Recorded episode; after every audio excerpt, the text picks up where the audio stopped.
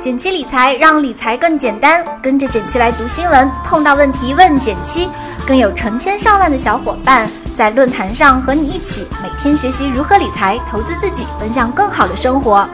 我们的微信公共订阅号是简七独裁，网站是简七点 com，是最有爱的理财互助平台。我在这里等你哦。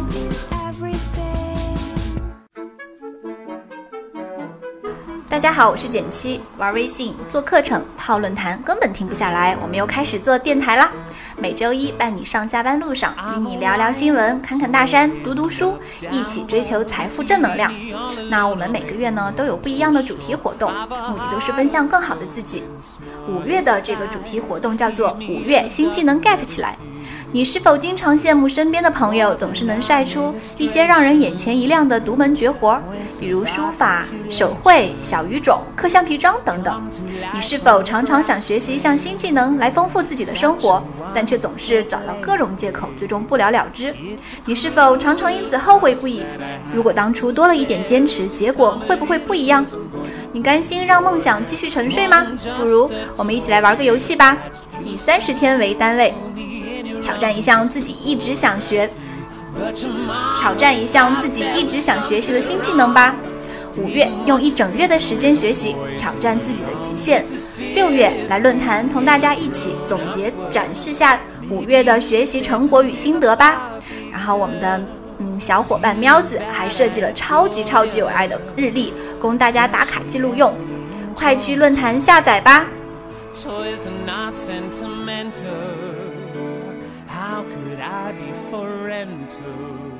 Hey, what's the big idea? 我们先来看看上周发生了哪些新闻。全文呢可以到论坛新闻解读板块查看原文。T 加零还不够给力，来试试货币基金直接取现。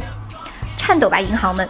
中信银行首推可在 ATM 机取现的货币基金产品新金宝。看看它的原理，是信诚基金发行的。它需要在中信银行设置一个垫资账户，用户取现或者消费时，资金呢先从这个账户走，同时向基金公司发出一个赎回指令。但是代价是需要支付给中信银行一定的垫资费用，如此这般必然会影响货币基金的收益水平。羊毛出在羊身上嘛。那简七又去看了看这个信诚基金的近期收益，都在百分之四以下，真是让人堪忧啊。虽然可以直接取现。这是很诱人的，但是我们对收益还是有要求的，好吗？百分之三点几什么的七日年化，怎么好意思拿出手来呢？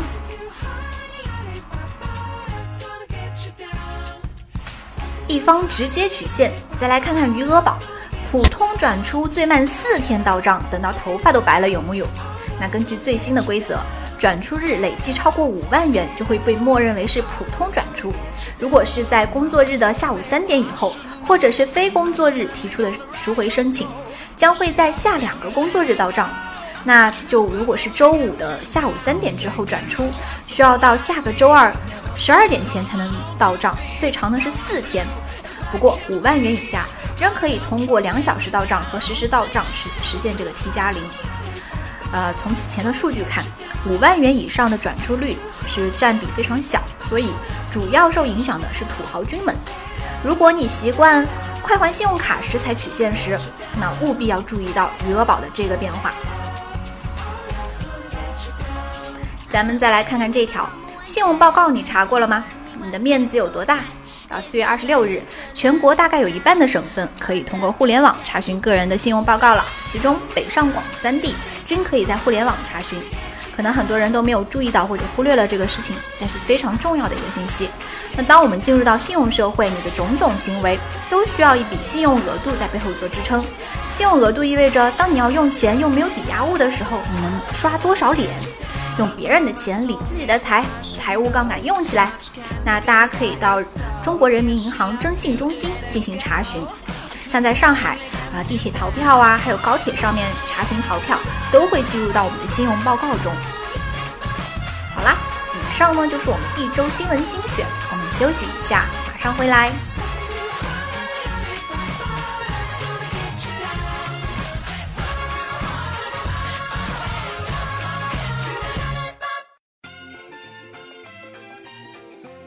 当当当当，欢迎回来，我是简七。我们来看看最近一周有哪些有趣又有料的问答。呃，也欢迎，非常欢迎你到论坛上我们的你问我答板块来提问，很快就会有很多小伙伴来回答你哦。提问：理财通里面有四个基金，其中呢两个今天忽然万份收益翻倍涨，有没有必要把其他的货币基金都转进来？回答：没有必要哦，万份收益是某一天的，相信我，它坚持不了几天那么高的。再来提问。这是一件前两天发生的真事儿，我损失我目前资产的百分之十，我依然安然入睡了，虽然有些埋怨自己的无知与脑残。由于刚刚打算学习理财，并在恶补关于理财方面的知识，我把这当做自己人生第一次投资失败亏损费。希望各位高人指点一下理财之道。如果我的我的亏损耐受值是百分之十，我这样的人适合炒股吗？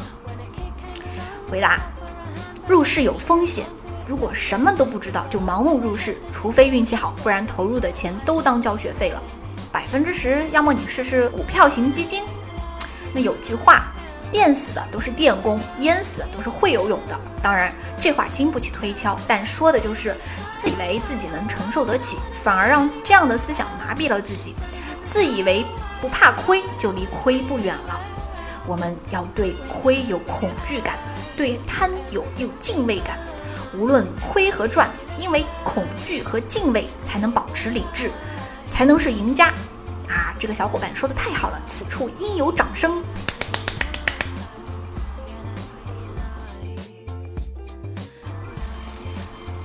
提问求科普：基金和基金经理的区别。我在论坛上看到有篇帖子，叫做“有哪些值得关注的基金经理”。我不太明白，一个厉害的基金经理和我们选一个基金有什么关系？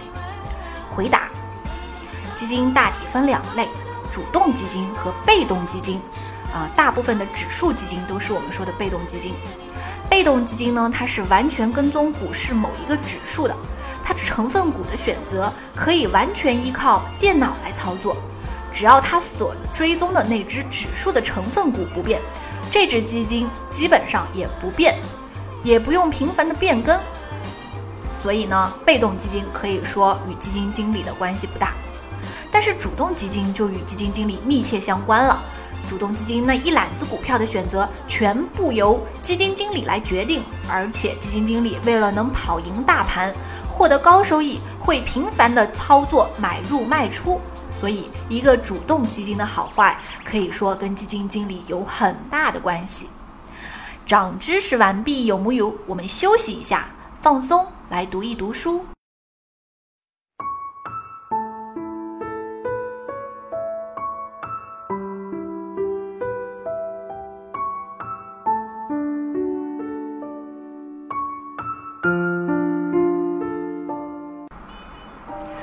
最后来到我们的减七独裁读书会，我们请各位小伙伴分享自己正在阅读的书籍和喜爱的一段话，录成音频发给简七，我会把它们放在每期电台的最后。各位听众朋友，如果你被哪位小伙伴的声音迷倒了，不妨点个赞吧。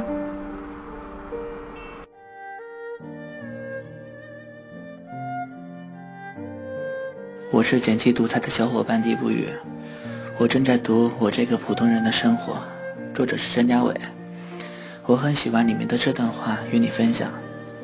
你可以哭，你可以悲伤，你可以不坚强，你可以说你有多难过、多害怕、多委屈，在我面前做这些都是安全的，这些我都听着，而且愿意帮你想着。而且你哭过、悲伤过、软弱过之后。我依然会守在你的身旁。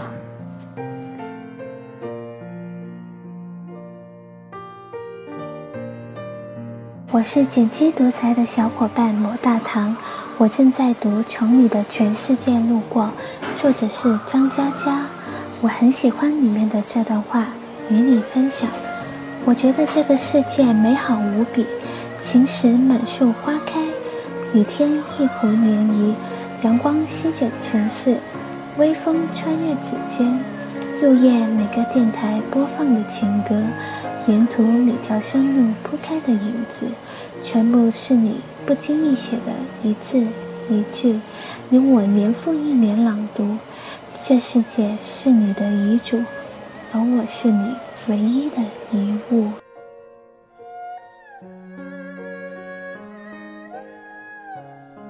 我是简七独裁的喵七，我正在读牛津通识读本福柯。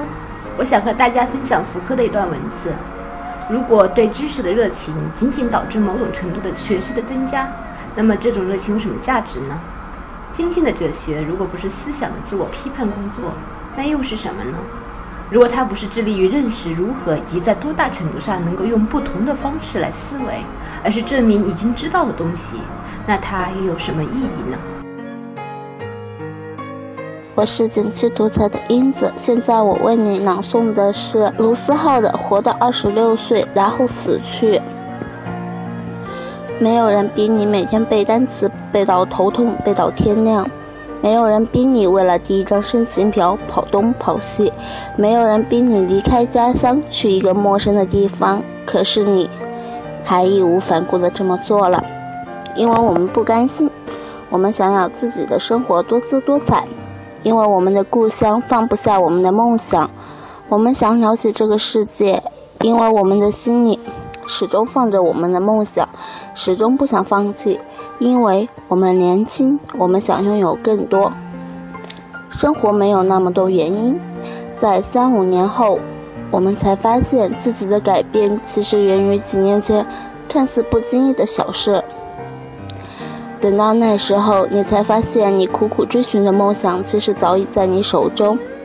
等到那时候，就算我们真的被这个世界完美的驯养，又能怎样呢？回忆留下来了，勇气留下来了。生活中很多东西都在变，但总是有那些一成不变的美好留下来，而那些美好才是我们生命中真正重要的东西。今天的节目到此结束了，感谢您的收听，我们下周再见。